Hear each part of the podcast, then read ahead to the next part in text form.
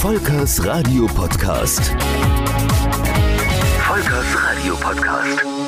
Ich bin Volker Pietsch. Sendestart von Antenne Mainz. Darum geht es heute.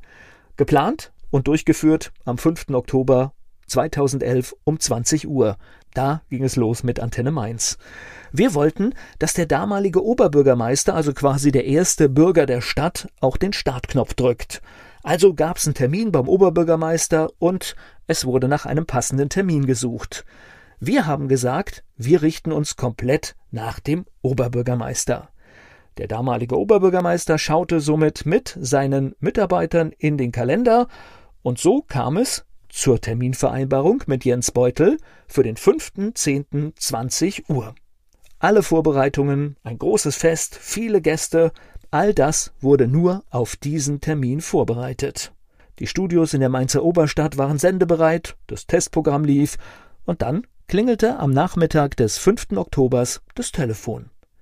Das Büro des Oberbürgermeisters rief an und sagte den vorher gemeinschaftlich gesuchten Termin ab. Roms.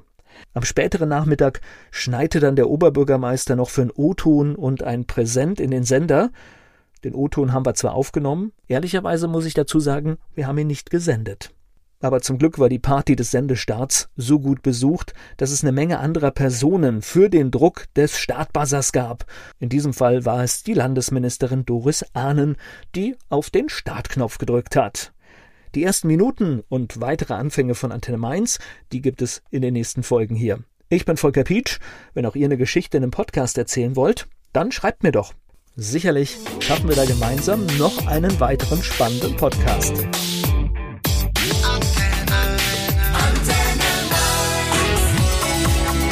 Volkers Radio Podcast.